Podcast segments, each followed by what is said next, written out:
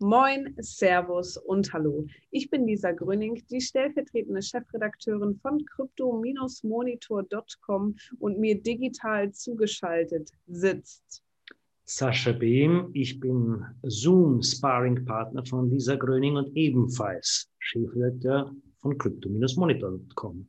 Ebenfalls. Das hört sich so an, als wenn wir auf einer Stufe stehen würden. Das freut mich sehr, Sascha. Ja, man muss immer schauen, dass die Jugend auf Augenhöhe bleibt. Ach, das hast du schön gesagt. Ähm, nach diesen schmeichelnden Anfangsworten würde ich sagen, starten wir direkt einmal auf die Kurstabelle. Ja, und irgendwie wird mir das zu fad, wie du sagen würdest. Ähm, ist ein bisschen langweilig momentan auf der Coin-Tabelle, denn so richtig grüne Zahlen sehen wir nicht. Und dass es so wirklich irgendwann abgehen würde, sehe ich hier auch gerade nicht. Naja, wir schauen uns das mal genauer an. Der Bitcoin hat in den letzten sieben Tagen knapp 5% verloren, Ethereum sogar 10 Theta, Stablecoin bleibt auch stable. Äh, ansonsten haben wir noch Cardano mit minus 10, Doji knapp minus 20, ebenso Polkadot und Uniswap ist auf Platz 11 gerutscht. Den haben wir ja so hoch gepriesen in den letzten Wochen, aber er hat auch ein Minus von 20 Prozent verzeichnet. Liegt daran, dass Binance ein bisschen nach oben gegangen ist. Er mag an einigen Themen liegen, zu denen wir gleich noch kommen werden. Aber ja, was soll's. Ich habe mir aber tatsächlich mal die Grafiken angeguckt von 2018 und da kann man auch sehen, es war ein sehr, sehr hoher Bitcoin-Peak. Dann fiel Bitcoin wieder ab und danach wissen wir ja, was die letzten zwei Jahre passiert ist, beziehungsweise das letzte Jahr äh, ging einiges. Von daher, vielleicht haben wir die Hoffnung, dass wir jetzt diese Durststrecke überleben und danach wieder himmelhoch jauchzend vor unserer Kryptobörse sitzen. Sascha, was meinst du? Fahrt. Ich meine Fahrt. Ja, es stimmt. Ist so, ne? Ja. Mehr, der, der Markt meandert dahin. Es ist ein wenig, wie soll ich sagen, abtörnend, könnte man sagen. Ja. Aber ähm, man muss vielleicht auch zwei Sachen ein bisschen oder ein bisschen auseinander dividieren. Versuchen wir einmal Licht am Ende des Tunnels zu sehen, äh, nämlich das eine ist ja das, was der Markt tut, der ist, und der ist natürlich extrem stimmungsgetrieben, also der, der, ähm, der Investorenmarkt. Auf der anderen Seite gibt es den, den, auch den Verbrauchermarkt. Ja, vielleicht kann man das ein bisschen auseinander dividieren.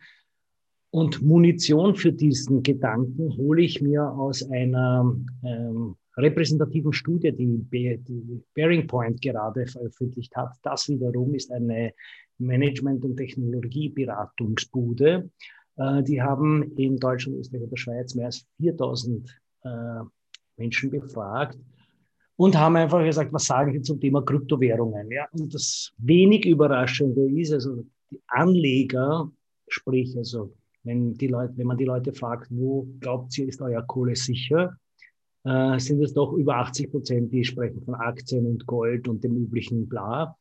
Ähm, Anders, natürlich ist da immer das Hauptargument Volatilität. Das kann man ihnen auch nicht absprechen. Das ist auch richtig. Und wie Lisa eingangs ausgeführt hat, dieses Argument ist gerade aktuell alles andere als vernachlässigbar. Ja, auf der anderen Seite, wenn man die Jugend befragt, und wie gesagt, die Jugend gehört ja auf Augenhöhe, wie eingangs erwähnt, da gibt sich schon ein anderes Bild. Also in der äh, Gruppe 18 bis 24-Jährigen Lisa, ich schaue jetzt dich nicht mehr an, 18- bis 24-jährig, ähm, also glauben doch 40 bis 50 Prozent, also lustigerweise in der Schweiz sogar über 50 Prozent, dass Kryptowährungen mittel- und langfristig äh, staatliche Währungen ablösen könnten. Also die sehen perspektivisch durchaus einen Wandel. Ich würde auch sagen, ist nicht ganz äh, überraschend, dass, dass die eine gewisse wie soll ich sagen, Behördenskepsis etablieren, wenn sie zwischendurch mit Hochwassern und, ähm, und, und, und Abgasbestimmungen äh, dass, dass den Eiertanz mitbekommen, was die Behörden und was die Politik macht. Ist kein Wunder, dass die Jugend sich da ein bisschen abwendet mit Grauen und vielleicht sich denkt, naja, vielleicht schaut das ja in Zukunft alles anders aus und wir haben unsere eigene Kohle. Diesen Exkurs beende ich jetzt, aber auf jeden Fall und zum Thema Investieren können sich eben besagte Jugendliche auch 40 Prozent vorstellen, dass sie das machen, nämlich in Kryptowährungen und interessanterweise aber nicht über Banken. Also die wollen online direkt bei ihren äh, Exchanges einkaufen und für die ist so etwas wie, für Banken, für die so etwas wie Banken ist, ist glaube ich, wie Facebook oder wie lineares Fernsehen. Das, das machen nur noch Boomer und das Banken braucht kein Mensch. Ja. Also insofern ist das schon interessant und da werden sich wohl auch Banken ein bisschen was überlegen müssen, wenn sie, zu, wenn sie diese Zielgruppe nicht ganz verlieren wollen.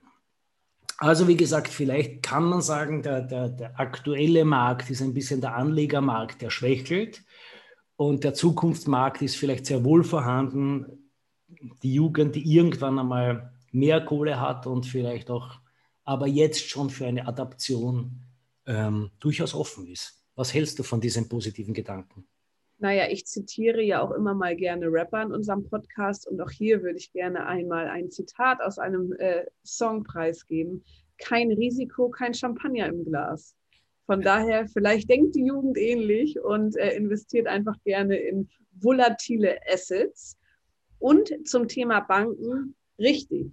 Ich habe tatsächlich eine kleine interne Umfrage äh, unter meinen Freunden gemacht, die nicht unbedingt 24 sind, aber die schon noch in den 20ern sind teilweise.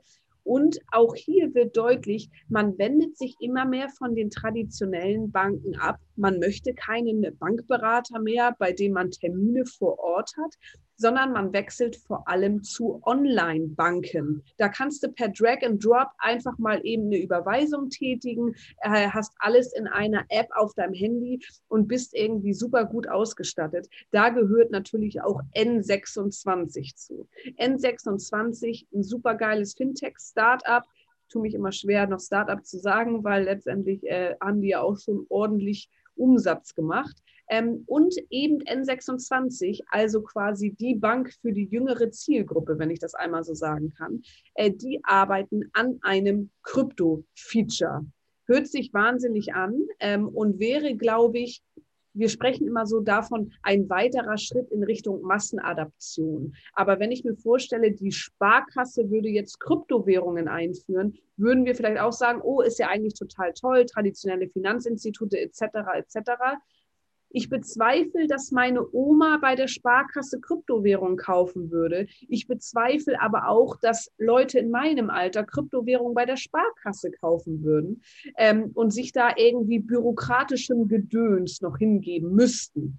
Wir wollen alles mit einem Klick machen. Und so würde N26 tatsächlich auch das Krypto-Feature anbieten, dass ich genauso wie ich eine Überweisung tätige, eine Überweisung tätigen kann indem ich mir Bitcoin kaufe, also mein Fiat-Geld eintausche. Äh, und ich finde, das klingt tatsächlich mal nach einer wirklichen Massenadaption, denn damit treffen wir genau den Zahn der Zeit und auch die Zielgruppe. Ich bin gespannt, was da so geht. Ja, das ist ja auch grundsätzlich eines der Hauptargumente für Krypto, also nicht nur in wie soll ich sagen, in Emerging Markets, aber auch, also wir, wir haben letzte Woche schon darüber gesprochen, über ähm, Mittel- und Südamerika, beziehungsweise auch Mexiko, äh, die jetzt alle durchaus kokettieren. Die haben zum einen das große Problem der Inflation flächendeckend. Die, die sagen, ihr Fiat ist, während ihr, ihr Gehalt ausgezahlt wird, ist es schon wieder die Hälfte wert. Und zum anderen, also gerade in Argentinien war halt das Problem, oder nein, Entschuldigung, Mexiko ist das Problem, dass sie, glaube ich, die Hälfte der Bevölkerung hat kein Bankkonto. Und das heißt also, und jetzt zu sagen, ich als Bank adaptiere ein, Krypto-Feature, ist ein bisschen nice try, aber es ist halt nicht, trifft nicht unbedingt den Nagel auf den Kopf, weil die Menschen möchten ja in der Lage sein, Assets zu verschieben ohne Bankkonto, weil sie eben kein Bankkonto haben. Ja? Und das ist eben das Schöne, Handy haben alle, aber Bankkonto nicht unbedingt. Und jetzt gibt es die Möglichkeit, dank Krypto, eben sehr wohl Assets ohne Bankkonto ähm, anzunehmen bzw. zu verschicken zu können. Ja, die, diesen Spagat muss man erst einmal hinbekommen als Bank. Ja. Yes. Und äh, für alle, die ein Bankkonto haben, auf der anderen Seite der Weltkugel quasi in Australien, hat Visa jetzt einfach mal eine Kryptokreditkarte genehmigt. Ähm, Finde ich auch super spannend, haben sich auch zusammengetan hier mit einem Unternehmen, das eh schon in Krypto macht. Und bald wird es wohl so sein, dass in Australien auch die Kryptokreditkarte auf den Markt kommt. in Zusammenarbeit mit Visa. Haben wir hier ja auch schon. Mich lacht gerade meine schwarze Bitpanda-Karte an. Ähm, genau, also wir sind auf jeden Fall auf dem richtigen Weg, würde ich sagen. Und der Weg führt schnurstracks wohin? Ins Wochenende. So ist es. Du hast nämlich schon vor, ich habe das genau gesehen, du hast gegähnt, während ich gesprochen habe. Nicht nur die Cointabelle ist fad, sondern offensichtlich auch meine Ausführungen. Ich nehme mir das zu Herzen, ziehe die Konsequenzen und trete von dieser Woche zurück. Gut, ich hoffe, ich darf nächste Woche trotzdem noch dabei sein, weil noch bist du ja der Chef. Ähm, wie dem auch sei. die Betonung liegt auf noch, habt ihr das gehört? Ja. Wir wünschen euch in jedem Fall ein nicht so fades Wochenende. Ähm, habt Spaß, genießt es, bleibt gesund und ähm, wenn ihr mehr über uns und über die ganzen Krypto-News der Welt und der Woche erfahren möchtet, dann folgt uns gerne auf allen möglichen Social-Media-Plattformen, Facebook, Reddit, Instagram, LinkedIn oder Twitter. Und ihr könnt auch gerne die Push-Benachrichtigungen einmal aktivieren auf crypto-monitor.com. Da erfahrt ihr immer, was der liebe Sascha Timur, unser neuer Redakteur, und ich so von uns geben. Bis dahin, ein schönes Wochenende.